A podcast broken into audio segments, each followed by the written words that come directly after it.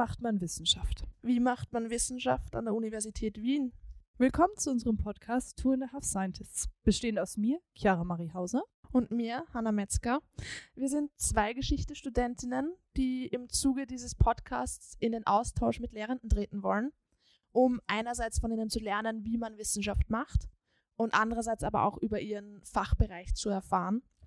In der ersten Staffel geht es dabei äh, vor allem um Inst ums Institut der Geschichte, weil wir da einfach verankert sind. Wir studieren ja beide Geschichte. Genau. Und wir werden jeden zweiten Freitag einen entspre eine entsprechende neue Folge mit einem Lehrenden oder einer Lehrenden aufzeichnen und veröffentlichen. Genau. Unser Podcast sieht sich zusammengestellt aus zwei Themenblöcken pro Episode. Einerseits wird unser Gast, der Scientist Nummer zwei sozusagen, einen Wikipedia-Artikel mitbringen um so ihr Forschungsbereich, ihren Forschungsbereich auch vorzustellen. Und im zweiten Teil werden wir dann genauer auf die Tätigkeit an der Universität Wien eingehen. Genau, also Chiara hat es jetzt kurz schon angesprochen. Der Name dieses Podcasts, Two and a Half Scientist, besteht einerseits aus dem Lehrenden oder der Lehrenden, eine Scientist, Chiara ist dann die zweite Wissenschaftlerin, genau. weil sie tatsächlich schon einen Abschluss hat, einen Bachelorabschluss und derzeit im Master studiert. Mhm. Und ich bin die 50 Prozent, die noch überbleiben, der halbe Scientist, weil ich eventuell irgendwann mal einen Abschluss haben könnte. Bestimmt sogar. Und um die Dynamik, also Chiara und ich kennen uns schon eigentlich seit dem ersten Semester. Wir haben ja. zusammen zu studieren begonnen. Aber sie ist eben schon fertig, denn die Dynamik zwischen uns ist, Chiara ist so ein bisschen der absolute Überflieger und ich bin eine klassische Mittelstreckenrakete. Und also nur um das kurz zu äh, verbildlichen, Chiara ist hier heute reingekommen mit vier Büchern, mhm. Forschungsliteratur, die sie, die sie vorbereitet hat, ausgedruckte Wikipedia-Artikel. bearbeitet? Wo, bearbeitet, ja, da sind Dinge markiert und herausgeschrieben. Und ich habe mir in Panik, 15 Minuten bevor wir uns getroffen haben, noch schnell so stichwortartig das Wichtigste zusammengeschrieben. Muss reichen. Ich weiß nichts, ich kann nichts. Warum bin ich hier? hier? Aber ich bin hier. das ist das Wichtigste. We roll with it. Genau. Ähm, vielleicht gleich zum Namen unserer Pilotfolge. Das erklärt, glaube ich, am einiges. meisten einiges. Ähm, und zwar, sie heißt ja sowjetische Panzer in der Frühneuzeit, was ein bisschen abstrakt klingt vielleicht. Ja. Ähm, aber es steht sehr gut für unsere Forschungsinteressen. Und ähm, deswegen würde ich sagen, fangen wir auch an mit dem ersten Teil, und zwar die sowjetische Panzer. Genau, also sowjetische Panzer in der frühen Neuzeit klingen ein bisschen nach Fake News. das ist, das? Ist das werden wir herausfinden. Ähm, ich habe mir meinen Wikipedia-Artikel rausgesucht. Das ist äh, der Wikipedia-Artikel zu einem sowjetischen Panzer und mhm. zwar genau dem sowjetischen Panzer, wie ich behaupten möchte, den T-34. Ähm, kurz vorweg, ich bin keine Technikhistorikerin. Ich kenne mich mit Technik nicht gut aus. Ich auch nicht. Und alles, was ähm, mit Technik zu tun hat, kann man in dem, diesem Wikipedia-Artikel tatsächlich sehr, sehr gut nachlesen. Und ich, das kann ich auch empfehlen. Wir haben unseren Wikipedia-Artikel verlinkt ähm, bei dieser Folge dabei.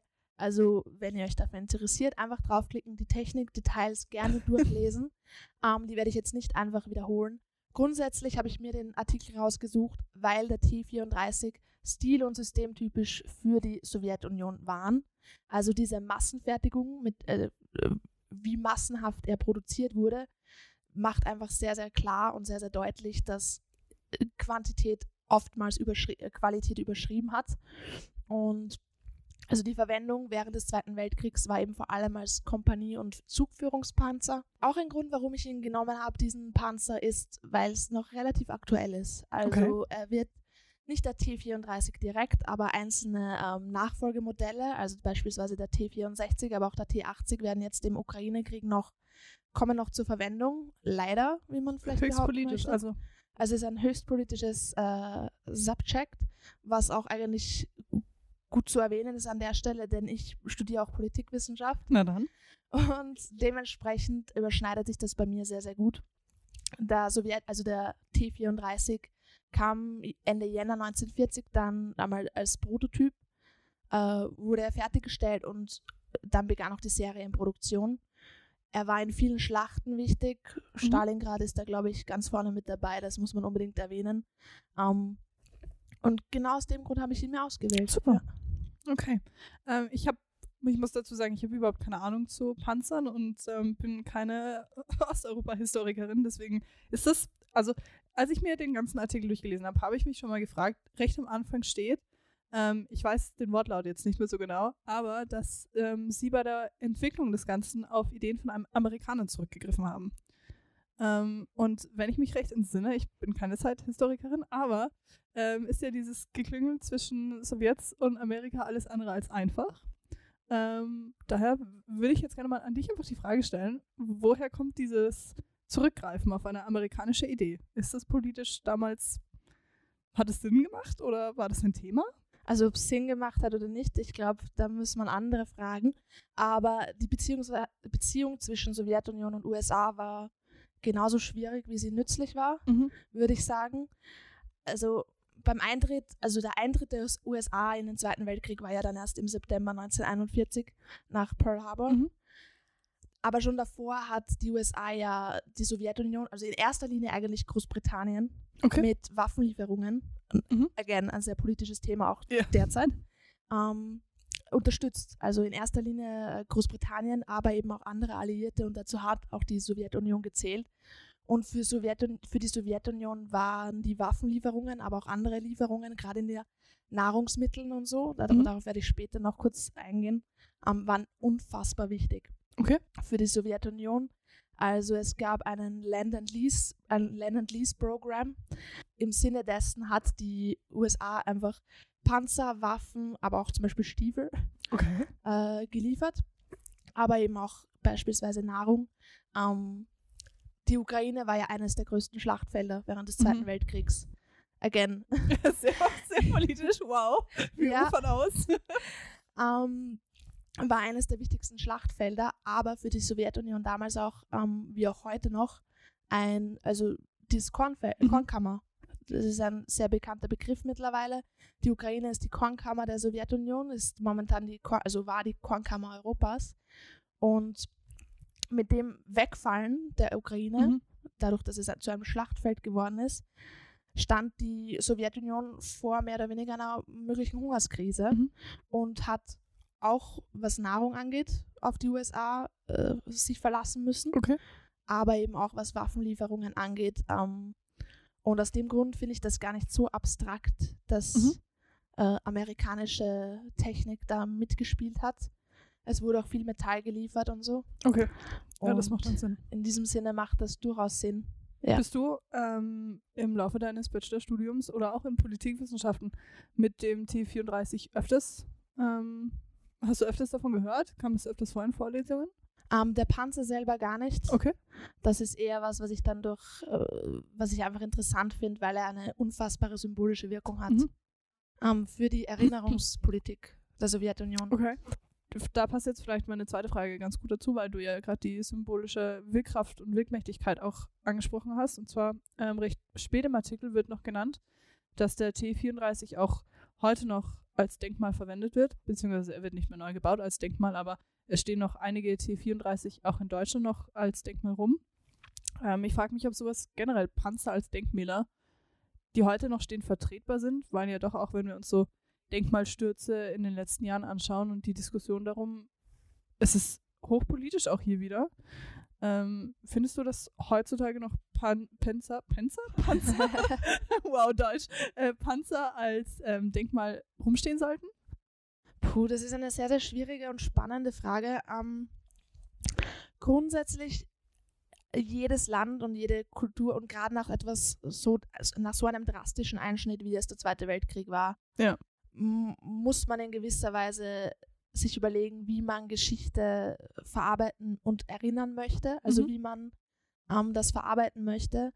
Und der T34 war ein wichtiger, ein wichtiges Element Ja. im Sieg gegen das Nazi-Deutschland. Mhm.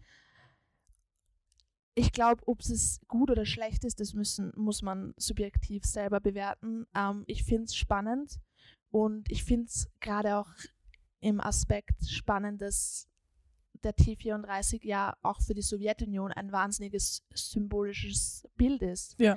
Also gerade auf sowjetischen Propagandaplakaten, wenn man sich das anschaut, die Panzer werden bedeutend größer dargestellt, als sie Okay. dann in echt wirken, also in der Wirklichkeit. Mhm. Sie werden größer dargestellt, weil es eben ein Symbol war für den sowjetischen Sieg gegen das Deutsche Reich. Okay. Und ähm, genau, dementsprechend, und das muss man vielleicht ein bisschen, da, darauf muss man genauer eingehen. Also die ähm, in der Sowjetunion oder auch im heutigen Russland wird ja ein bisschen anders an den Zweiten Weltkrieg erinnert als Ja. bei uns. In, de, in Russland ist, wird der Zweite Weltkrieg bis heute als der große Vaterländische Krieg beschrieben. Mhm. Das ist ein ganz wichtiges Element und auch dieses bis heute anhaltende Narrativ von wir die Antifaschisten gegen Mhm. die anderen, die Faschisten. Haben wir Und auch heute wir, wieder, oder? Genau, und wir als die Aktuell. Befreier, Ja. als die großen Befreier, als die Retter vor den Nazis. Mhm. Das ist ein ganz, ganz wichtiges Element, das in Russland eben, wie gesagt, noch heute relevant ist, noch heute geglaubt wird und ein Großteil davon ist natürlich wahr. Also die Sowjetunion hat maßgeblich dazu beigetragen, dass der Zweite Weltkrieg äh, für Deutschland verloren, also von Deutschland verloren und von den Alliierten gewonnen wurde. Es gibt aber beispielsweise auch ähm, Überlieferungen, dass Stalin sich durchaus bewusst war, dass ähm, die Alliierten einen großen Beitrag dazu äh, gehabt haben und gerade diese Land-Lease-Programme, Mhm. wie ich vorhin angesprochen habe, einen, das ohne denen, ohne die Hilfe der USA dadurch, der Zweite Weltkrieg verloren gewesen wäre. Also, und das wird in Russland, wie ich meine möchte, nicht zur Genüge reflektiert. Mhm. Einerseits. Und andererseits, was viele Historiker und Historikerinnen, aber auch Sozialwissenschaftler äh, plädieren, ähm, ist, dass in Russland ein, diese Form von Vergangenheitsbewältigung, Mhm. wie sie in Deutschland stattgefunden hat, in Bezug auf die Sowjetunion nicht wirklich stattgefunden hat, aber hätte stattfinden sollen. Mhm. Und ähm, äh, diese, also es ist eher eine Heroisierung der Vergangenheit, eine Heroisierung dieses ähm, äh, des gewonnenen Kriegs und dafür ist der T34 symbolisch. Und deswegen machen auch Denkmäler und machen ein Andenken an diesen Panzer durchaus Sinn oder sind eine logische Schlussfolgerung daraus. Und ähm, ja, genau. Cool. Super spannend jedenfalls. Ich komme jetzt langsam, wie gesagt, zu meinem Ende, bevor ähm, ich mir eine, eine Sackgasse, in einer Sackgasse stelle und mein Wissen doch aus ist und man mir draufkommt. und leite zu dem Thema von Chiara über. Das Ja. ist Ähm, bedeutend länger her. Also wir gehen ein paar Jahrzehnte zurück. Ähm, Ja. In einer Zeit, in der es definitiv noch keine Panzer gab. auch das Wort, glaube ich. Ja, genau. Es gab auch nicht nur keine Panzer, sondern auch kein Instagram. Instagram. Genau. Chiara, wo Ja. findet man uns auf Instagram? Man findet uns auf Instagram unter two and a half scientists unterstrich univ, also mit V. Ähm, da könnt ihr uns folgen. Da werden wir auch neue Gäste anteasern und vielleicht ein paar Einblicke in die Production liefern. In diese sehr professionelle Production. Oh, ist das professionell? ähm, deswegen folgt uns gerne auf Instagram. Genau. Und jetzt Gut. äh, zu einer jetzt Person, die kein Instagram hätte. Nein, und ich glaube, die auch sehr verstört gewesen wäre davon, gerade in ihrem Bereich. Ähm, wir kommen nämlich in der Frühneuzeit an, und zwar im Jahr 1583. Also es ist eigentlich noch spätes Mittelalter, wenn wir es genau nehmen. Aber ähm, ja, genau, wir kommen jetzt zu einer Person namens Elisabeth Pleinacher, die ähm, im Jahr 1583 in Wien hingerichtet wurde. Äh, es geht hier um die Hexenmanie, ein unfassbar großes Forschungsfeld, auch in der Geschichte, ähm, das eigentlich recht gut erforscht ist und doch recht viele Forschungsdesiderate, also Forschungslücken aufweist.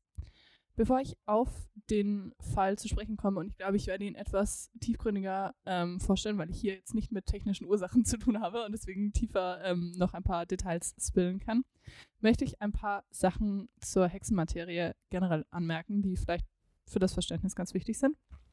Und zwar, auch wenn wir den Begriff der Hexe im Alltagsthema immer wieder aufgreifen, ist er doch mit sehr vielen Stereotypen behaftet. Und ähm, man darf nicht vergessen, dass die Hexen in fast jeder Kultur vorkommen und vorkamen und deswegen auch regionale Unterschiede ähm, aufwiesen. Und weiters möchte ich auch sagen, dass es für die Hexenmanie und die Wellen, die Auslebung der Verfolgung, keine monokausale Ursache gibt ähm, und wir nicht wirklich sagen können, warum es zu teils zu heftigen Auslebungen kam. Aber nun zu Elisabeth Pleinacher, die wir auch, den Artikel werden wir auch verlinken auf jeden Fall, damit ihr das auch nochmal nachlesen könnt. Ähm, Ganz oben im Wikipedia-Artikel wird festgehalten, dass sie das einzige Opfer der Hexenverfolgung in Wien war, was definitiv nicht stimmt. Ach, super. Hier gleich mal einen Fehler anzumerken. Sie war die einzige Frau, die in Wien wegen der Hexenverfolgung oder wegen dem Vor, ähm, Vorstand, dass sie eine Hexe ist, verbrannt wurde. Es gab aber auch andere Anklagen aufgrund der Hexerei in Wien, zum Beispiel 1601 oder auch 1603. Beide Personen haben sich dann selbst umgebracht, weil sie mit der ganzen Materie nicht zurechtkamen und zu viel Druck auf ihnen lastete. Nichtsdestotrotz, auch wenn sie nicht von der Obrigkeit umgebracht wurden, kann man sie als Opfer definitiv annehmen, würde ich mal sagen. Nun aber kurz zur Elisabeth und zu ihrem Leben, damit man den ganzen Prozess versteht. Sie wurde um 1513 in Niederösterreich geboren, war öfters verheiratet und hatte mehrere Kinder. Das wichtigste Kind ihrerseits ist die Margret, die mit Georg Schluterbauer verheiratet wurde. Ein komischer Name, wie ich finde, aber bitte no name Will man den heiraten? Der Haberer. Ähm, und zwar Margret und Georg bekamen auch mehrere Kinder miteinander. Und ähm, das letzte Kind, das sie bekam, war die Anna. Und am Kinderbett von Anna ist die Margret dann verstorben. Sie soll aber zur Elsa, also zu ihrer Mutter, gesagt haben, dass sie sich der Anna annehmen soll, weil der Georg Schlotterbauer ein Säufer und ein Schläger war. Sympathisch. Ähm, sehr sympathisch. ähm, es hat nicht lange gedauert, bis der Georg die Elsa dann öffentlich als Hexe angeschwärzt hat, weil sie die Kinder entrissen hat und er wollte ihr Haus und ihren Hof übernehmen. Er wird immer sympathischer. es kam aber noch hinzu, wir sind noch nicht fertig. Es kam noch hinzu, dass die Elsa recht kurz vorm Tod ihrer Tochter zum Protestantismus übergetreten ist was zu der Zeit gerade in der Wiener Gegend äußerst heikel war. Ähm, deswegen war auch recht schnell klar, dass die Anna hatte Epilepsie. Das wissen wir heutzutage. Damals war es noch nicht als Epilepsie betitelt. Aber man dachte, gut, die Anna wurde zu protestantistischen Gottesdiensten mitgenommen, wurde zum Teufel, für den Teufel abgerichtet und hat deswegen auch Epilepsie bekommen, beziehungsweise Fallsucht. Die Anna wurde mehreren Exorzismen unterzogen, wurde auch befragt zu Elsa ähm, hat festgehalten, dass die Elsa im Stall Schlangen hat, die sie mit Milch füttert, was damals ein sehr typischer Vorwurf war. Klassischer Dienstag bei mir. Ganz genau so ist es, oder? ähm, weiter wurde auch gesagt, dass ein großer, schwarzer, zotteliger Mann immer wieder vorbeikam. Heute wissen wir, dass es wahrscheinlich ein Brautwerber war. Aber ja. Die Anna wurde jedenfalls dreimal exorziert und einmal wurden ihr angeblich 12.000 Teufel ausgetrieben, was man weiß, weil sie davor schwerer war als nach dem Exorzismus und sie weil sie schwerer war. Fettshaming.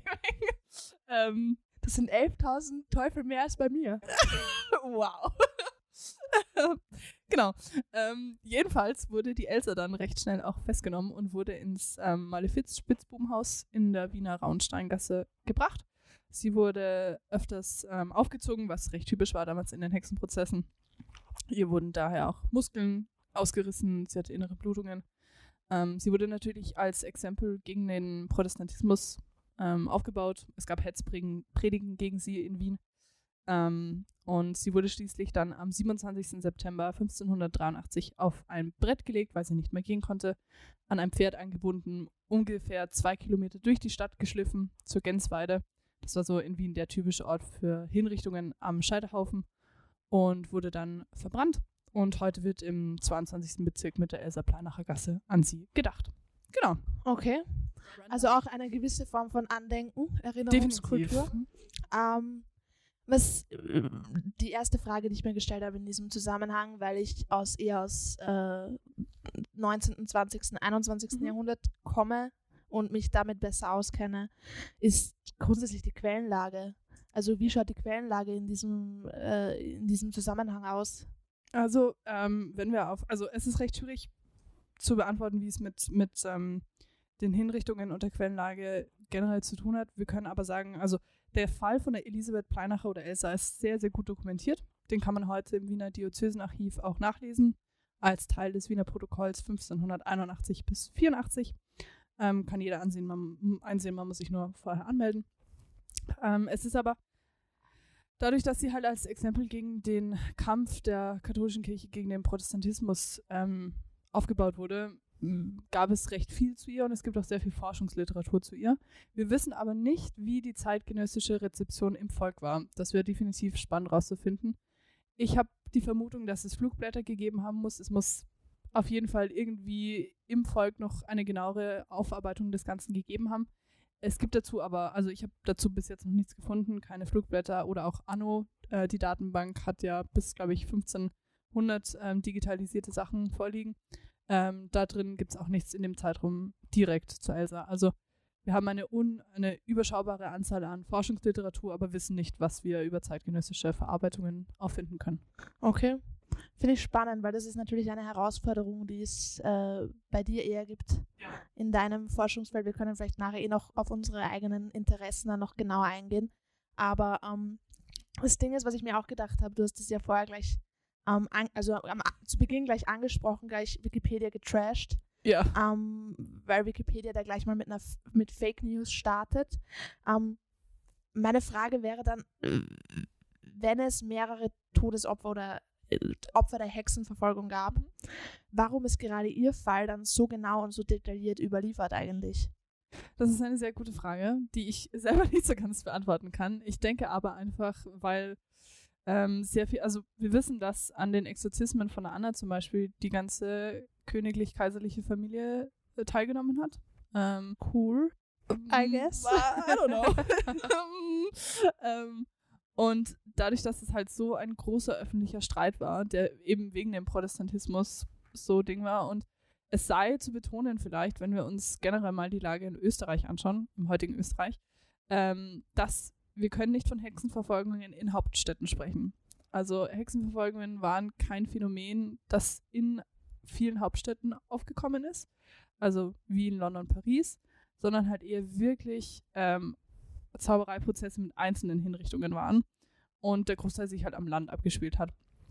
Ähm, also wir müssen für Österreich, es gibt mehrere Forschungen, der bekannteste ist Wolfgang Behringer, ähm, ist ein deutschsprachiger Historiker, der so der Forscher der Hexenmaterie ist. Der hat gesagt, es gab in Österreich wahrscheinlich so um die 1000 Hinrichtungen ähm, für Hexereiprozesse. Ähm, ähnliche Zahlen auch Dänemark, Italien oder zum Beispiel Tschechien, Slowakei und viel höhere Zahlen für Deutschland, Schweiz oder auch Polen. Aber man muss das natürlich auch mit der Bevölkerungsanzahl irgendwie gegenrechnen.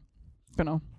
Also ich kann nicht wirklich sagen, warum sie so ein, so ein aufgebauschtes Projekt ist, ähm, warum sich so viele auch ihr angenommen haben. Aber ich schätze schon, dadurch, dass sie die einzige war, die halt am Scheiterhaufen in Wien hingerichtet wurde, was ja heutzutage etwas sehr stereotypisches ist, würde ich sagen, wenn man so an Hexen und Verfolgungen denkt, denkt man immer an den Scheiterhaufen. Passt das schon gut zusammen. Okay, finde ich spannend. Also, ja, es war, war, ist in gewisser Weise in den Überlieferungen auch immer eine gewisse Frage von zur richtigen Zeit am richtigen Ort, unter Anführungszeichen natürlich, weil, also Hexenverbrennung ist jetzt nicht mein Goal im Leben. Meiner auch Ähm, nicht. Ihrer vermutlich war es auch nicht. Ähm, ja, und ich meine, du bist jetzt eh schon kurz auf Forschungsliteratur eingegangen. Deine vier Bücher, die du hier heute mitgezerrt Ja, hast, sind, Soll ich die mal noch kurz vorstellen? kannst du vielleicht? gerne gleich im Anschluss vorstellen. Ähm, ich habe versucht, irgendwie, ich habe überlegt, was man vielleicht am Anfang, wenn man sich für die Materie interessiert, lesen könnte. Und zwar das eine ist eben von Wolfgang Behringer, den ich gerade genannt habe. Hexen, Glaube, Verfolgung, Vermarktung aus der C.H. Beck-Reihe. Ein sehr dünnes Buch. Ich kann generell die C.H. Beck-Reihe, diese kleinen, ich weiß gar nicht, ob die extra heißen, ich glaube, die heißen einfach C.H. Beck. Ähm, ist zwar der Verlag, aber kann ich auf jeden Fall sehr empfehlen. Weiters habe ich ähm, ein aus dem Englischen übersetztes Buch mitgenommen, und zwar von Brian Levick, Hexenjagd, die Geschichte der Hexenverfolgung in Europa. Ist recht neu auch rausgekommen, auch von C.H. Beck. Ähm, dann etwas älteres von der Isabella Ackerl, als die Scheiterhaufen brannten, Hexenverfolgung in Österreich, wo es sehr genau nochmal auf ähm, Elsa Pleinacher auch eingeht. Die anderen beiden sind eher Überblick. Und natürlich zu guter Letzt, man braucht, um die ganze Materie verstehen zu können, das Unfall, unheilvollste Buch der Geschichte. Und zwar der Hexenhammer Natürlich, okay. der auch jetzt gerade erst wieder neu ähm, herausgegeben wurde mit einem neuen Vorwort und einer neuen ähm, Übersetzung. Unfassbar grausam. Eine Historikerfreundin von mir sagt, sie muss sich immer danach die Hände waschen gehen, weil man möchte ja nichts riskieren, nachdem man mit dem Buch gearbeitet hat. Ähm, genau, das waren so meine Literaturhinweise. Ja, also auch hier kann man wieder betonen, äh, Chiara ist von uns der Scientist und ich bin hier 50 Prozent, weil ich habe mir jetzt so casual, während sie geredet hat, ich sitze hier gerade vor meinem eigenen Bücherregal und ich habe so casual gerade versucht herauszufinden, welche Bücher ich jetzt als Forschungsliteratur vorstelle. Können wir überhaupt Bücher sagen? Dürfen wir das als Historikerinnen überhaupt sagen oder werden wir dafür auf den Scheiterhaufen verbannt? Hoffentlich nicht. Ähm, ich bin auch nur 50 Prozent Historikerin. Ich muss mir da nicht Ich so Sorgen doppelt drum leiden. machen. Du musst, dopp- du musst für Du mich suchst mitleiden. immer nach Büchern. Panik. Nein, Spaß. Also grundsätzlich, ich habe mir das nicht so durchdacht überlegt wie Chiara. Ähm, wenn sich jemand dafür interessiert, ähm, wie genau diese, diese Planungshintergründe äh, der Sowjetunion, was die eigene Versorgung angeht und gerade auch diese Lieferungen aus den USA angeht, wer dazu etwas lesen möchte. Es gibt ein Buch namens Soviet Planning in Peace and War, 1938 to 1945 von Mark Harrison. Das kann ich grundsätzlich empfehlen. Aber was ich eigentlich momentan noch spannender finde, ist gerade ein bisschen die Beleuchtung der äh, Erinnerungskultur, Erinnerungspolitik in Bezug auf den derzeitigen Krieg, also den russischen Krieg gegen die Ukraine. Ähm, und da gibt es, und gerade auch vielleicht so, ja, Nationenbildung in der Ukraine, weil Ukraine ja nach äh, Independence 1991 ein eigener Staat wurde und ein eigener Staat braucht ja in gewisser Weise auch äh, Fundament, ähm, ideologisches, kann man jetzt so sagen. Und da gibt es eine Historikerin, die ich wirklich, wirklich gut finde und die heißt Julia Jurschuk. Ähm, und jetzt, also wenn man bei ihr auf Google Scholar ähm, schaut, was sie, sie schreibt sehr viel zu dem Thema und alles, was ich bisher gelesen habe, ist dazu gut. Ähm, genau, es gibt auch noch ein anderes Buch, äh, War and Memory in Russia, Ukraine and Belarus. Auch da wird es ein bisschen beleuchtet. Das ist ein Sammelband, dementsprechend zähle ich jetzt nicht alle Historiker und Historikerinnen auf und alle äh, Wissenschaftlerinnen und Wissenschaftler aber das kann man auch googeln und wir werden es auch nochmal verlinken. Also genau. man findet das. Und vielleicht auch hier nochmal auf unser Instagram verweisen, weil wenn es jemanden äußerst brennend interessiert, kann er uns auch gerne schreiben. Absolut. Und wir hauen noch ein paar extra Infos und ähm, Details raus. Ja, genau, gerne. Gut, dann würde ich sagen, war es das eigentlich mit unserer ersten Folge für heute. Ähm, oder möchtest du noch etwas sagen? Nein, bitte nicht. Okay, es reicht für heute. Ähm, als Hinweis vielleicht, wir haben ähm, in der ersten vollen Episode einen Gast, den wir beide sehr gut kennen. Ähm, der wir hatten beide schon ein Seminar bei ihm. Ich mehrere. Ähm, und er ist auch der Grund, warum ich heute noch Geschichte studiere, so wie ich studiere. Oh, das ist ja. Christoph Moig, ähm, der nicht mehr lange an der Uni Wien ist. Aber genau deswegen wollten wir ihn haben. Genau. Ähm, als ersten Gast und der hat sich den Bereich der Militärgeschichte ausgesucht. Und da werden wir einiges Spannendes mit ihm diskutieren ein bisschen mehr dein Bereich als mein, also beziehungsweise eigentlich, okay. Eine Mischung. Am Ende, dieses, am Ende dieser Folge zu sagen, wenn ich mir den T34 ausgesucht Militärgeschichte kenne ich nicht. Militärgeschichte kenne ich mich nicht aus, aber es geht halt speziell um Militärgeschichte, vor allem frühe Neuzeit. Und frühe Neuzeit ist Chiaras Milieu. Yes. Also das ist nicht mein Milieu. Exciting. Wie ich auch in seinem Seminar gemerkt habe, dass ich keine Ahnung habe. Also beim Schreiben der Seminararbeit. Weiß er das? Wie bitte? Weiß er das, dass das überhaupt nicht deins ist? Oder hast ich glaube, er hat mein Referat gehört. Er hat es geliebt. Er hat es gehört und er hat. Wir finden es raus. Wir werden ihn fragen, ja. Genau. in zwei Wochen, am Freitag in zwei Wochen, äh, wisst ihr dann, was er, was er von, unserem, äh, von unseren Aufsätzen hielt. Nein, ähm, ja, Chiara ist äh, frühe Neuzeit-Fan. Volles Fangirl, ich liebe es. Hexenverfolgung, yes. Gewaltgeschichte, alles. Und ja, wir freuen uns. Ja, und danke fürs Zuhören. Ja, danke fürs Zuhören. Gerne wieder. Auf jeden Fall.